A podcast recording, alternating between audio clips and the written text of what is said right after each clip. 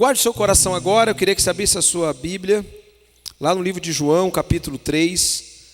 Eu quero ministrar algo que impossível de não ter sido, de alguma maneira, todos nós fomos tocados por isso. Nessa terça para quarta-feira, e você já vai entender quando eu digo todos nós fomos tocados por isso. Capítulo 3 do Evangelho de João. Quero falar sobre algo impactante nessa noite. Eu peço que Deus me dê graça e sabedoria, para que, da mesma forma que Ele ministrou o meu coração, eu possa também partilhar dessa forma com você, sem nenhum déficit, mas que você também possa ser edificado em nome de Jesus. Amém? Abra lá então em João 3, a partir do versículo 1. Nós vamos ler esse texto que é muito conhecido e eu quero falar sobre algo que Deus trouxe ao meu coração na madrugada de terça para quarta-feira. A minha versão diz assim, acompanhe.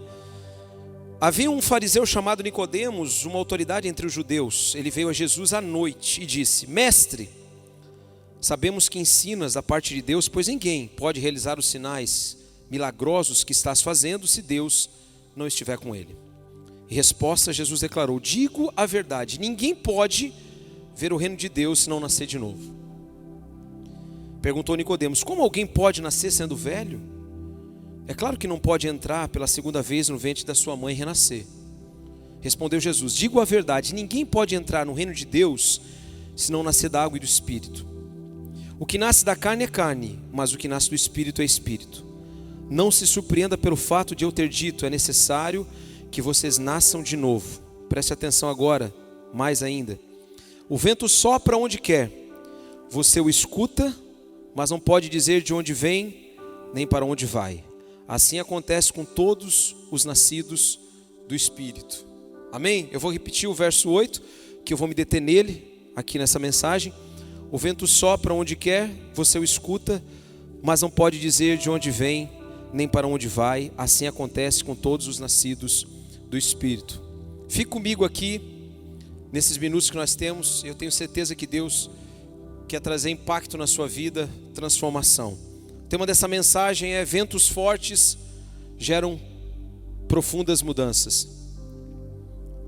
Ventos fortes geram profundas mudanças.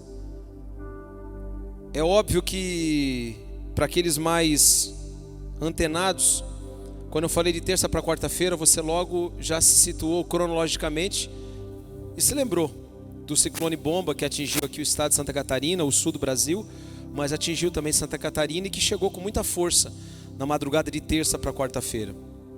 Quantos aqui acordaram de madrugada por algum instante, pelo menos, e pelo vento? Levante a mão.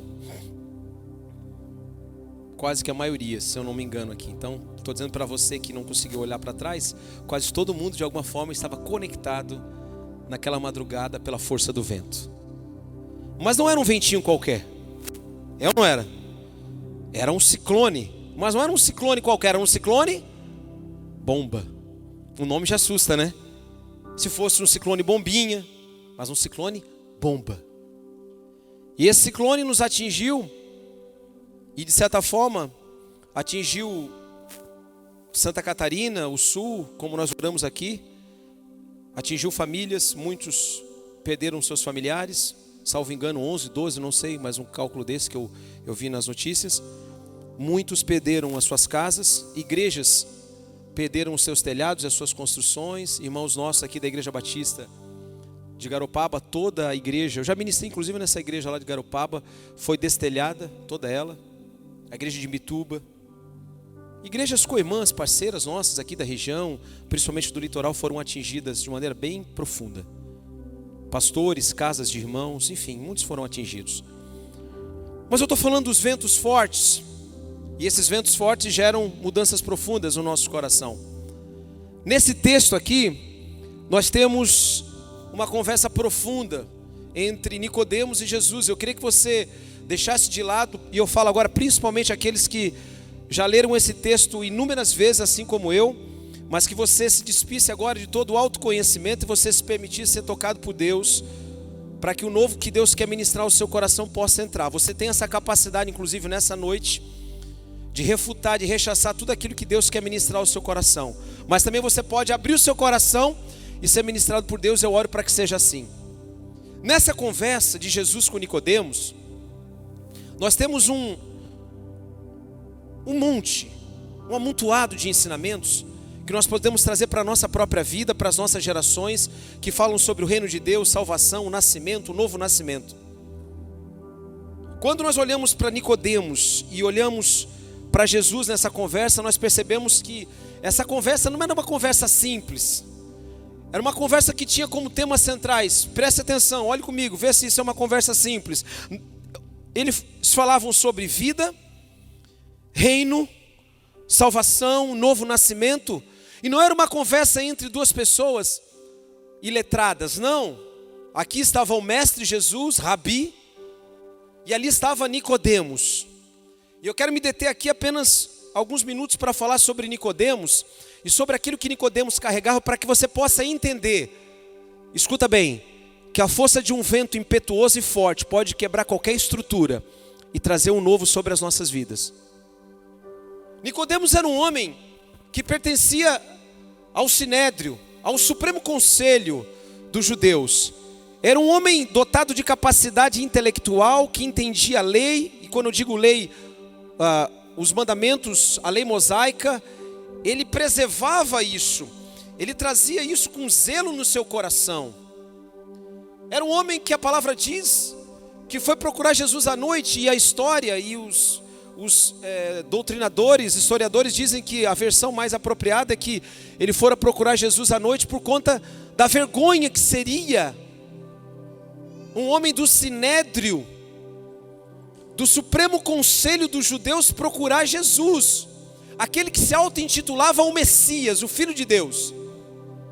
Vamos lembrar que no capítulo 3 de João, Jesus vai a Jerusalém para a celebração da Páscoa havia todo um momento de, de turbulência, de alvoroço na celebração da Páscoa. Jerusalém estava cheia. E quando Nicodemos, ele percebe que aquele Jesus que estava multiplicando, sarando, curando, fazendo milagres e maravilhas, ele percebe que algo no coração dele precisava ser renovado. E preste bem atenção desde agora. Quando nós percebemos o nosso coração diante do quadro que nós estamos inseridos, da nossa própria vida, daquilo que nós construímos, mas nós sentimos que existe algo. Sabe quando você percebe assim? Precisa haver algo mais. Não pode ser só isso. Tem que ter mais algo que, que Deus queira ministrar ao meu coração. Você vai em busca, e Nicodemos foi em busca naquela noite.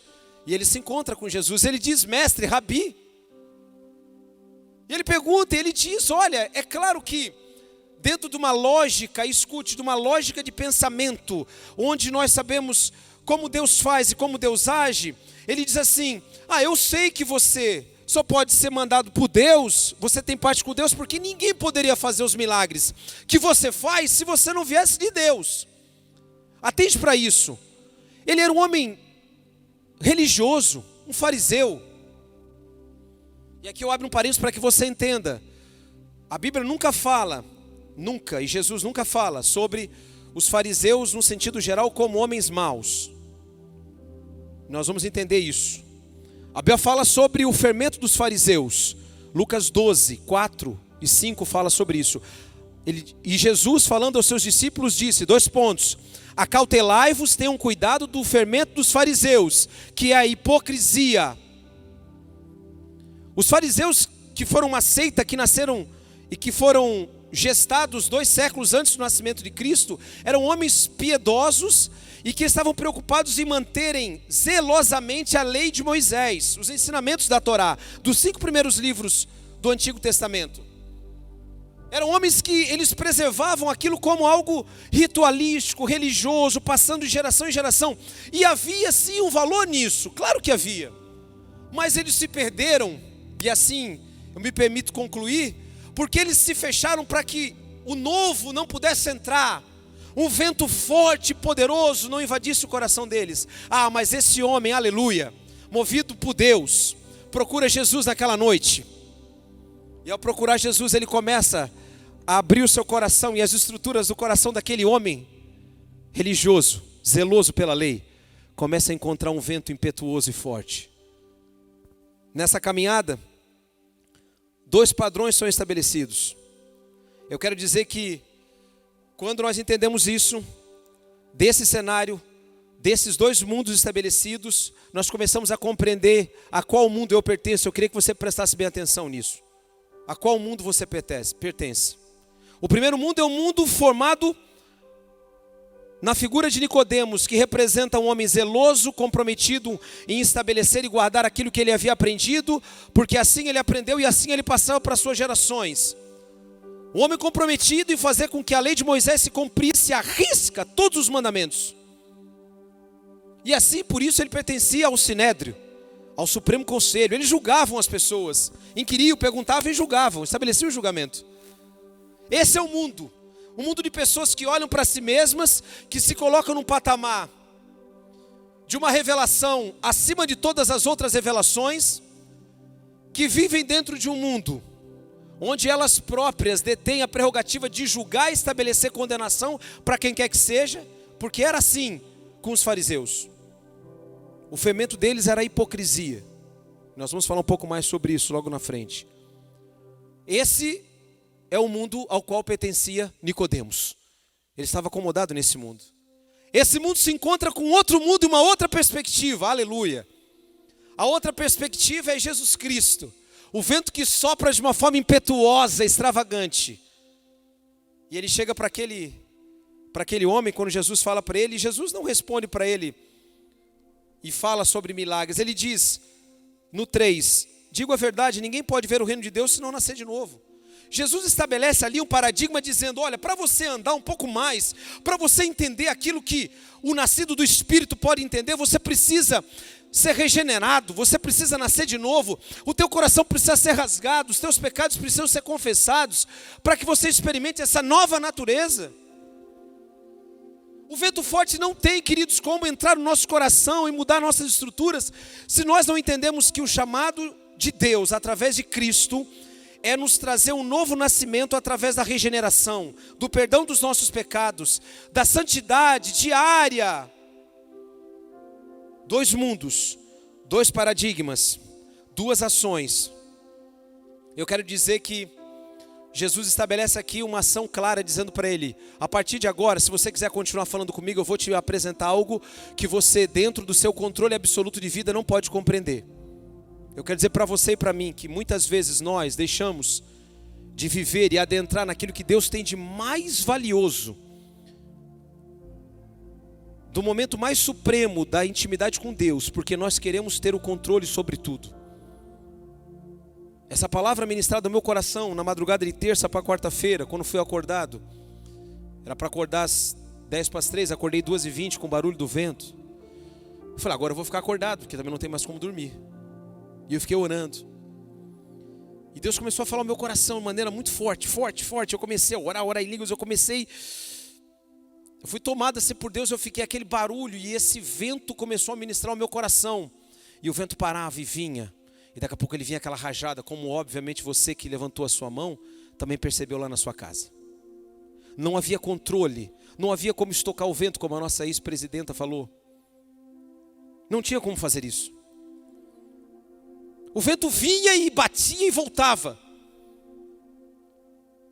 Nicodemos chega diante de Jesus assim, mas isso aí eu não consigo compreender, porque o mundo que eu compreendo, a religião que eu compreendo, ela está fechadinha assim aqui, ó, e aqui eu controlo todas as coisas. Ele está dizendo o seguinte: uh -uh. este que vos apresenta, ele mesmo, o próprio Cristo, está dizendo que algo novo, e esse novo é incontrolável está preso apenas à soberania do próprio Deus, Ele que estabelece os governos, Ele que estabelece os tempos, as razões, Ele é que estabelece tudo acima de todos. E eu sei que isso é difícil para a nossa natureza racional, lógica muitas vezes, materialista, onde nós contamos dois mais dois é quatro, e é quatro mesmo. Onde nós achamos assim, pô, se eu orar bastante, o milagre vai acontecer assim. Se eu for bem fielzinho assim na igreja, vai acontecer assim. Se eu me comprometer com Deus, eu não faltar nunca no culto, no PG, ou alguma coisa que o pastor falar, tudo vai acontecer para mim assim, não. Esse mundo apresentado por Jesus é um mundo incontrolável. É o mundo do sopro do próprio Deus. E nem por isso, é um mundo desgovernado, atente para isso. É um mundo que ele controla em suas mãos de forma organizada, mas que nós, seres humanos, não temos o controle sobre ele. É isso que Jesus estava falando com Nicodemos. Ninguém pode ver o reino de Deus se não nascer de novo. E esse essa ausência de controle leva Nicodemos a ficar perplexo. E ele diz assim: "Como que de fato não há como pegar um homem grande e enfiar no ventre da sua mãe e tirar ele para fora de novo?" Olha como o pensamento dele estava preso a uma visão matemática, cartesiana. Olha, eu entendo dessa maneira. Você está me apresentando algo novo. Quem é nascido da carne cogita das coisas da carne, quem é nascido do espírito, do espírito vive. Essa é uma conversa que nós temos que ter conosco. A qual mundo nós pertencemos, afinal de contas?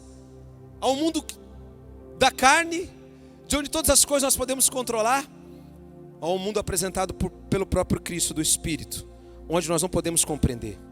A palavra diz assim: escute, nós não podemos compreender absolutamente nada na sua plenitude, sem que primeiro Deus assim estabeleça. Eclesiastes 11:5 diz: Assim como vocês não conhecem o caminho do vento, nem como o corpo é formado no ventre da mulher, também não podem compreender as obras de Deus, o Criador de todas as coisas. Ou alguém aqui, por mais que nós tenhamos hoje tecnologia para ver os bebês, e eu tive essa capacidade de ver as minhas filhas assim, batendo aquele ultrassom, aquela cara amassada, sabe? Todo quem é pai assim, desses últimos agora pais, viram isso. Você olha dentro do ventre, da sua esposa, você vê o bebê já com o rostinho, olha, ele tem um nariz, ah, tá parecido. Mas nós não conseguimos saber como está sendo gerado. Nós não conseguimos conceber, nenhum médico, nenhum cientista do mundo consegue entender e consegue estar lá naquele momento quando o espermatozoide fecunda o óvulo e a vida ela se manifesta de uma forma grandiosa. Nós não controlamos isso não temos controle. Assim como o vento também não pode ser estocado, como eu disse, e ninguém pode controlá-lo. Assim é a vontade de Deus. E Nicodemos chega nessa hora. E ele começa a perceber que algo precisaria ser mudado profundamente no coração dele. Nicodemos está diante da própria vida, que é Jesus Cristo. A palavra diz em João, no Evangelho de João, capítulo 1, verso 14, que o verbo se fez carne e habitou no nosso meio a glória de Deus, a glória do unigênito de Deus, se manifestou no nosso meio. Às vezes, escute, nós estamos tão presos a uma maneira de viver onde nós conseguimos controlar todas as coisas, que nós não nos permitimos ser tocados por aquilo que Deus quer fazer. E esse vento representa isso. E na madrugada, quando eu estava orando, e Deus colocou essa palavra no meu coração, eu falei para Deus a primeira coisa, me perdoa por todas as vezes que eu quis e quero controlar aquilo que é incontrolável. Já parou para pensar que é uma tarefa ingrata, irrealizável você tentar controlar aquilo que é incontrolável? Não dá para controlar. Por que, que nós queremos muitas vezes controlar as nossas próprias vidas? Por que, que nós queremos fazer com que a nossa própria vida siga o curso da nossa própria vontade? E quando eu digo não controlá-la, eu não estou dizendo falta de autogoverno, que são coisas completamente distintas. Eu estou falando de nós nos submetemos à vontade soberana de Deus, e através da vontade soberana de Deus, Ele imprimir no nosso, no nosso coração e na nossa mente uma consciência nova. E eu passo a ver as coisas a partir da ótica do próprio Deus. Nicodemos não era um homem qualquer, não era. No final desse texto, a gente não sabe se Nicodemos de fato se converteu ou assim atendeu a vontade de Jesus, ali manifestada do novo nascimento. Mas ele estava na frente da própria vida. João 1,14, no texto ainda discorrendo, diz que nele estava a vida, e esta é a luz dos homens. Só que Nicodemos não poderia alcançar esse estágio se ele não se despisse da sua própria natureza de controle religiosa. E eu quero dizer para você, querido, se tem algo, e a palavra fala sobre isso, que nos faz presos e que nos impede de viver o novo de Deus que o Senhor está trazendo, eu vou falar no final aqui da ministração, é a hipocrisia. A palavra hipocrisia vem do grego hipócrites, que quer dizer ator dissimulado. Um ator é o quê? Uma atriz. Alguém que toma para si um papel, entra nesse papel para representá-lo. Sim? É sim um ator. Um bom ator é dito, aqueles que ganham Oscar, que eles entram no papel e eles são tão autênticos e verdadeiros que parecem de fato aquilo que eles representam. Eu quero dizer que quando Jesus diz assim para os discípulos, a palavra diz em Lucas 12, e Jesus diz aos seus discípulos: Acautelai-vos do, do fermento dos fariseus, a hipocrisia. Porque um pouco de fermento leveda toda a massa, faz com que a massa cresça. Jesus está dizendo o seguinte: olha, se tem algo que é abominável é a hipocrisia, é a dissimulação, é a característica que o homem tem, você tem, eu tenho, de termos duas caras de falarmos uma coisa e fazemos outra, de fazermos uma coisa e falarmos outra, ou de não fazermos nenhuma das duas e fazemos uma terceira. Nós temos essa capacidade, e a igreja é um ambiente muito propício para isso, porque nós podemos encenar papéis na igreja. Eu posso encenar o papel e eu vou trazer para mim esse próprio juízo. Você atraia para si, se você quiser. Eu posso encenar o papel de um pastor aqui.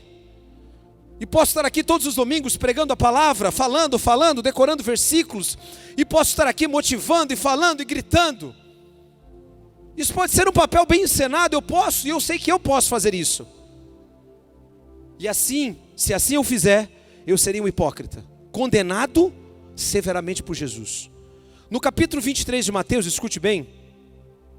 Se você puder ler esse capítulo de novo, eu estava lendo de novo. Falei, meu Deus, no capítulo 23 de Mateus, Jesus diz assim: prestem atenção naquilo que os fariseus estão dizendo e obedeçam. Escute, por isso que eu estou falando.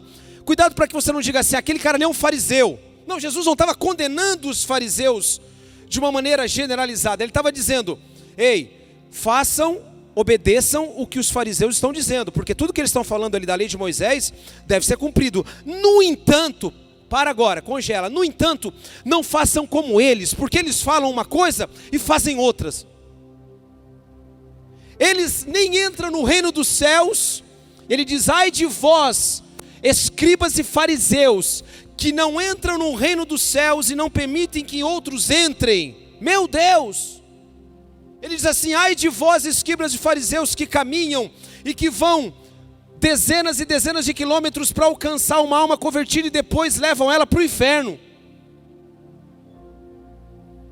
Os fariseus são essa casta de gente hipócrita que olha para a Bíblia de uma maneira relativizada, que olha para a Bíblia dizendo: Eu escolho aquilo que eu devo seguir e servir. Isso se encaixa para mim, aleluia. Isso não se encaixa para mim, então eu não quero. Não. O chamado de Deus para nós é para vivermos uma vida autêntica, governada por Deus, debaixo da direção dEle. E é por isso que os ventos fortes produzem mudanças profundas. Eu não tenho dúvida de que a sua vida foi alterada drasticamente quando você de fato encontrou esse vento do Espírito. Eu não tenho dúvida disso. E não existem três alternativas, escute bem, existem apenas duas: coluna 1 e coluna 2, não existe coluna 3. A coluna 1 fala de controle.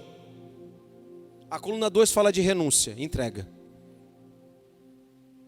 Ou você controla a sua própria vida, o curso da sua história, como você quer viver os próximos anos, como você quer viver e quer tocar o seu casamento, a sua, os seus filhos, o seu negócio. Ou você controla isso. Esse é um ponto. Você controla.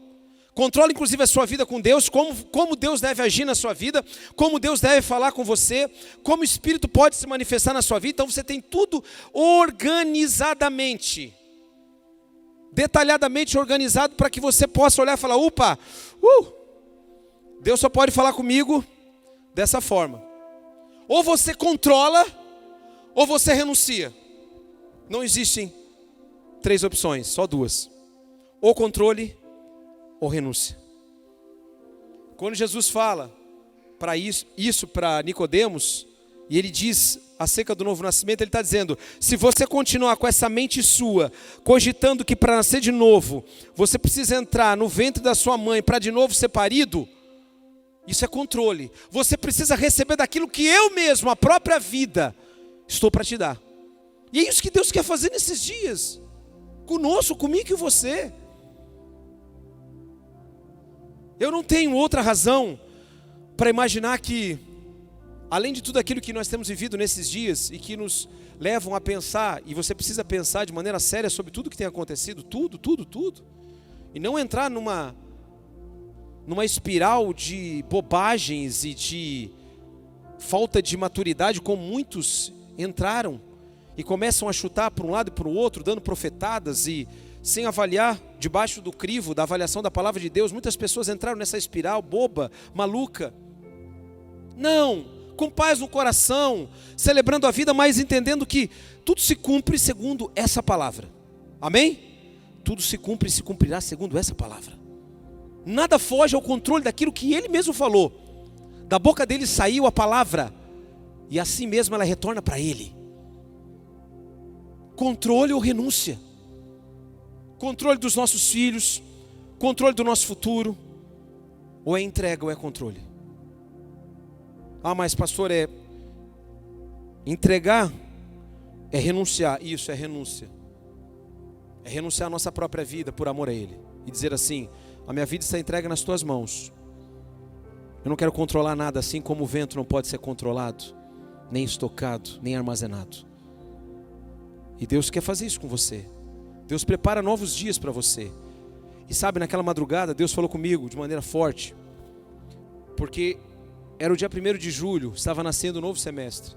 Eu compartilhei um pouquinho sobre isso lá no PG. E Deus estava falando no meu coração, dizendo: começamos um tempo da virada. Os primeiros seis meses do ano no Brasil e no mundo foram seis meses difíceis. Sim ou não? Bem difíceis. Talvez para você não, mas se você tem uma consciência do que é essa igreja, ser comunidade inserida no meio dos povos para abençoá-los, você sentiu sim. Desemprego, mortes, problemas, dramas de toda sorte. Só que nós chegamos no dia 1 de julho, naquela madrugada do vento impetuoso, nascendo um segundo semestre, um tempo da virada, da virada de Deus sobre todo principado e potestade. Um vento forte e incontrolável, que nós não sabemos de onde vem nem para onde vai, mas nós podemos sentir.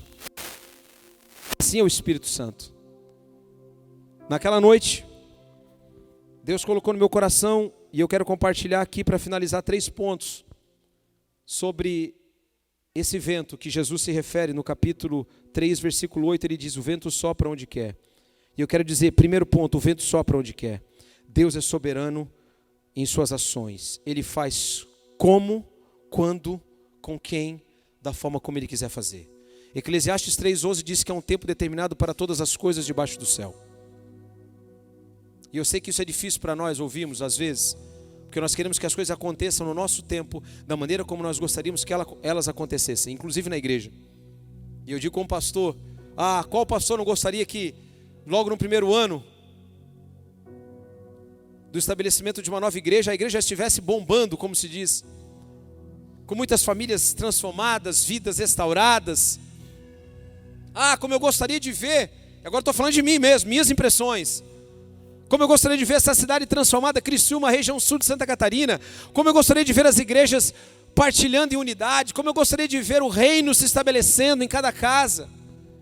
Como eu gostaria de ver as igrejas lotadas, seja num sábado, no domingo, numa segunda. Como eu gostaria de ver o avivamento impactando as esferas da sociedade, onde o próprio caráter de Deus fosse expresso na vida daquele que trabalha numa contabilidade, no direito, na medicina, na enfermaria, numa loja, numa rua.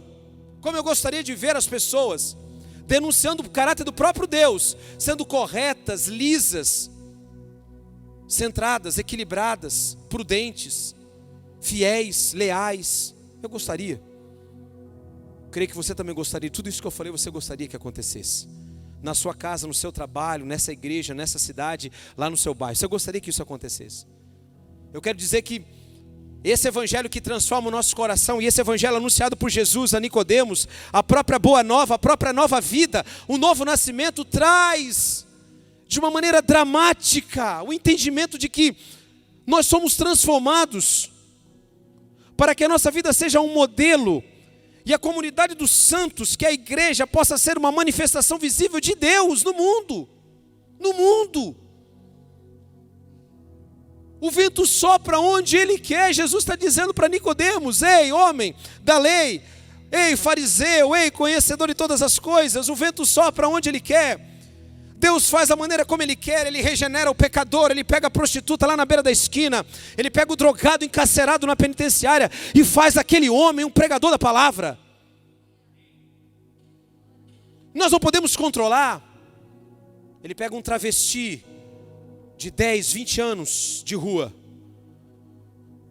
e transforma ele num pastor, homem de Deus, pai, homem de honra, como o pastor Clera aqui da Luterana Renovada. E digo isso porque esse é um testemunho dele de vida, pregado há muitos anos.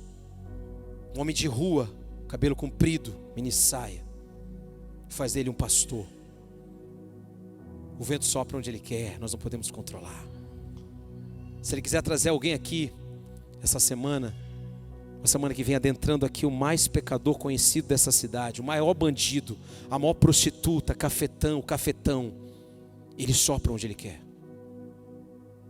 Só que a nossa visão religiosa, enclausurada de igreja muitas vezes não nos permite estar abertos para viver o vento, para viver o novo que o vento forte e impetuoso de Deus traz.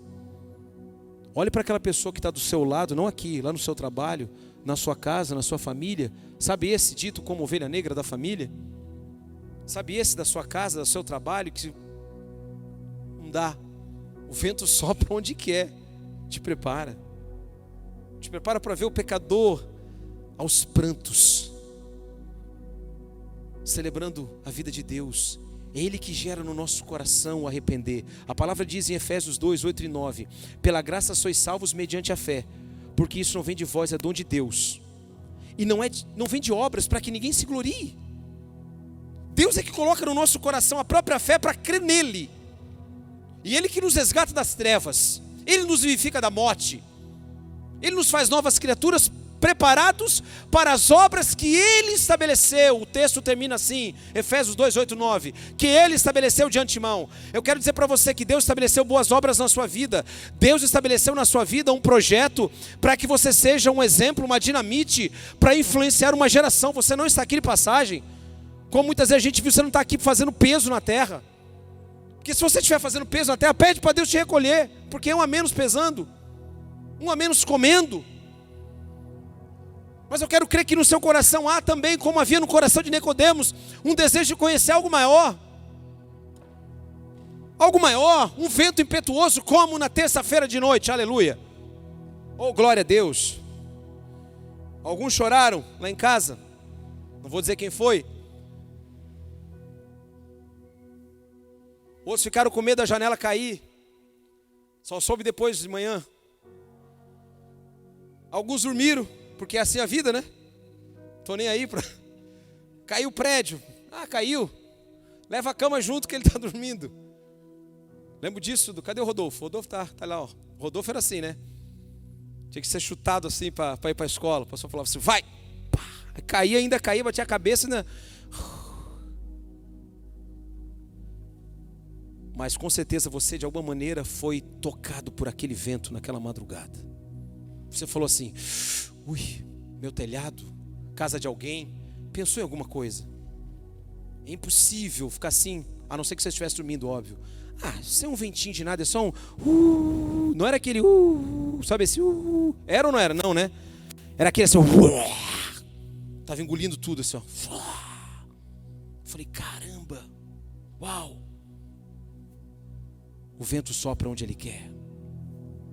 Você não tem o controle. Dois, este vento é ouvido por nós. Jesus diz: Você o escuta, mas não pode dizer de onde vem nem para onde vai. Aleluia. Ei, não é algo desconhecido de nós. Ah, mas eu não estou vendo. Sim, você viu aquela madrugada, sim ou não? Você viu, você escutou. Jesus está dizendo para Nicodemos: a gente não sabe de onde vem nem para onde vai, mas a gente escuta, é tocado por Ele. Isso quer dizer que as transformações do nosso interior impactam tudo ao nosso redor e precisam impactar. Se você foi tocado e se você nasceu de novo, se esse vento forte gerou uma mudança profunda no seu coração, pode ter certeza que no seu trabalho você é a diferença ali. E eu não digo quando você é a diferença que você é um único pilar. Não é isso. Eu me, eu me refiro dizendo que você é uma diferença no lugar onde você trabalha, sendo um homem, uma mulher de caráter, um homem, uma mulher cumpridora das suas obrigações, que manifesta a própria vida de Deus em retidão, justiça, piedade, humildade. As pessoas observam você e percebem que algo de impactante chegou, aleluia, oh glória. Meu Deus, nós precisamos ser esse vento nessa geração cheia de marasmos e brisinhas. O evangelho impacta e rasga o coração do pecador. Nicodemos foi até ele porque Nicodemos poderia ficar paralisado, ele era um doutor da lei, componente do sinédrio, vida estabelecida, a palavra diz que ele era um homem rico.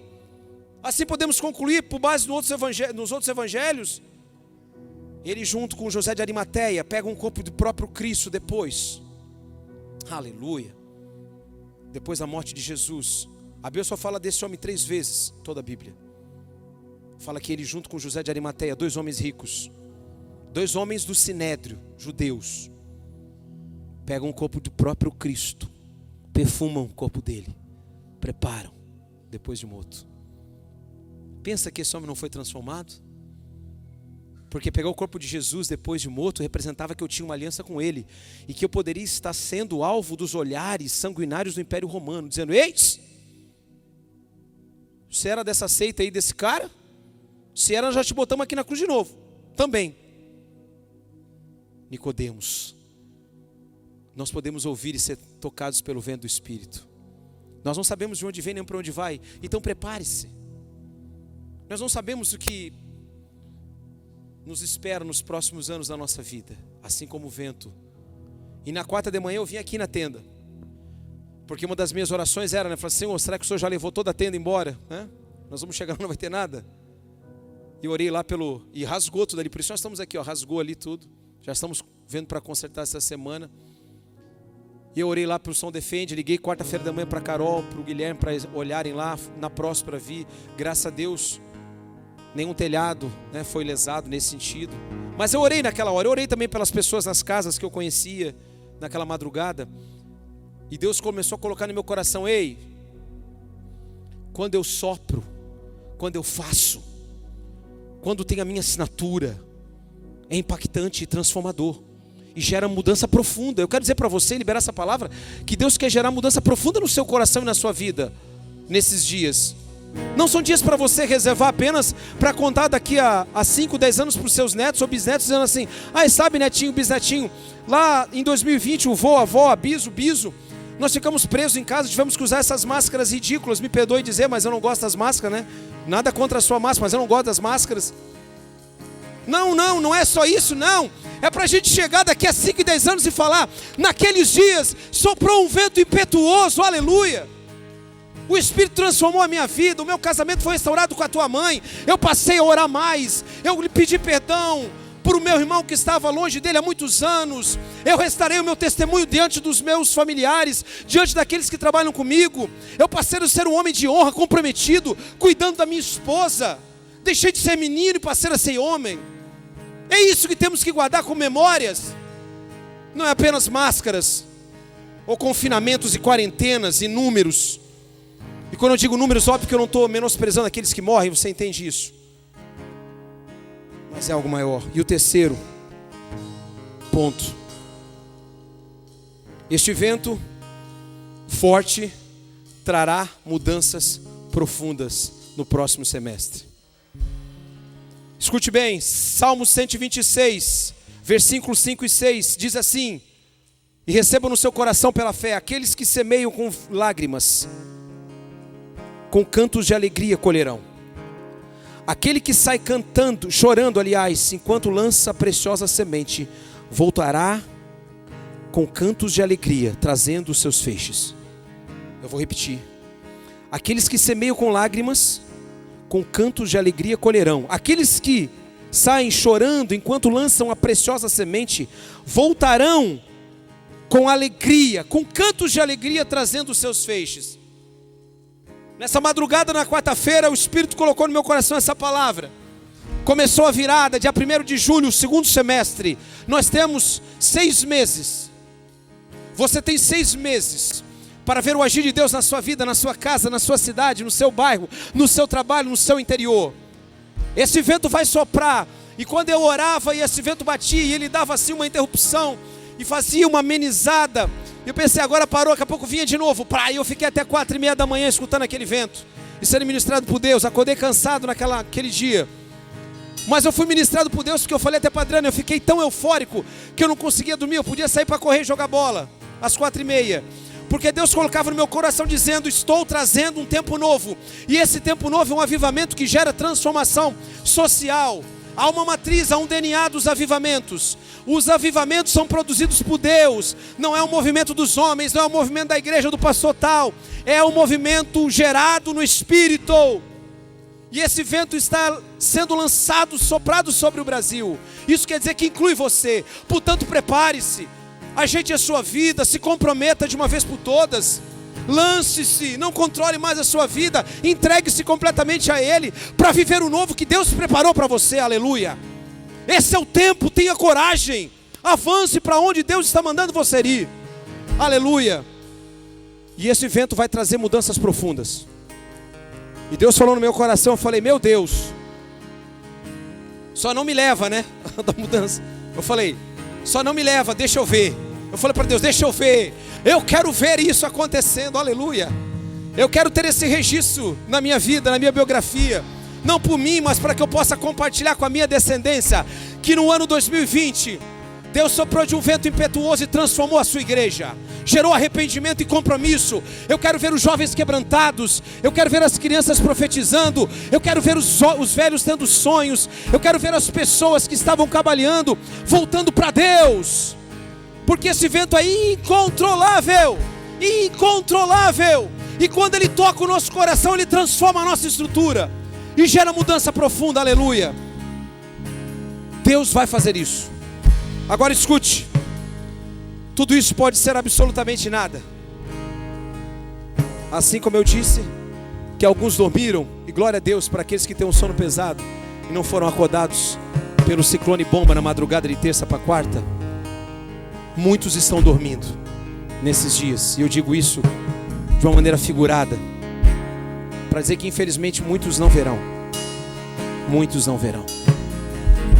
Muitos estarão dormindo, acariciados pela sua própria vontade de fazer somente aquilo que lhe agrada.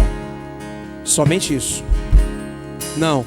Deus nos chamou nesses dias para rasgarmos o nosso coração em oração quebrantados na presença dEle, e dizemos para Ele: está nas Suas mãos, pode soprar desse vento. Ele diz para Nicodemos: assim como o vento sopra, da maneira como ele quer soprar, e nós não sabemos de onde ele vem para onde vai, mas nós o ouvimos. Assim são os nascidos do Espírito. E Deus diz para mim assim: prepare-se, coisas grandiosas e novas irão acontecer. E eu digo, eu disse para ele, eu estou preparado. E quando eu disse preparado, eu disse, a minha preparação é nenhuma. A preparação a qual eu me refiro é a preparação de estar submisso à vontade dele, só isso. Se o senhor quiser me levar para qualquer lugar, me leva. Se o senhor quiser me tirar daqui, me levar lá para o fim da China, não sei aonde, me leva. Só me leva. Mas eu não quero perder esse tempo. O vento está soprando, as pedras estão clamando, as pedras estão clamando. É a hora de nos levantarmos e clamarmos e nos arrependermos.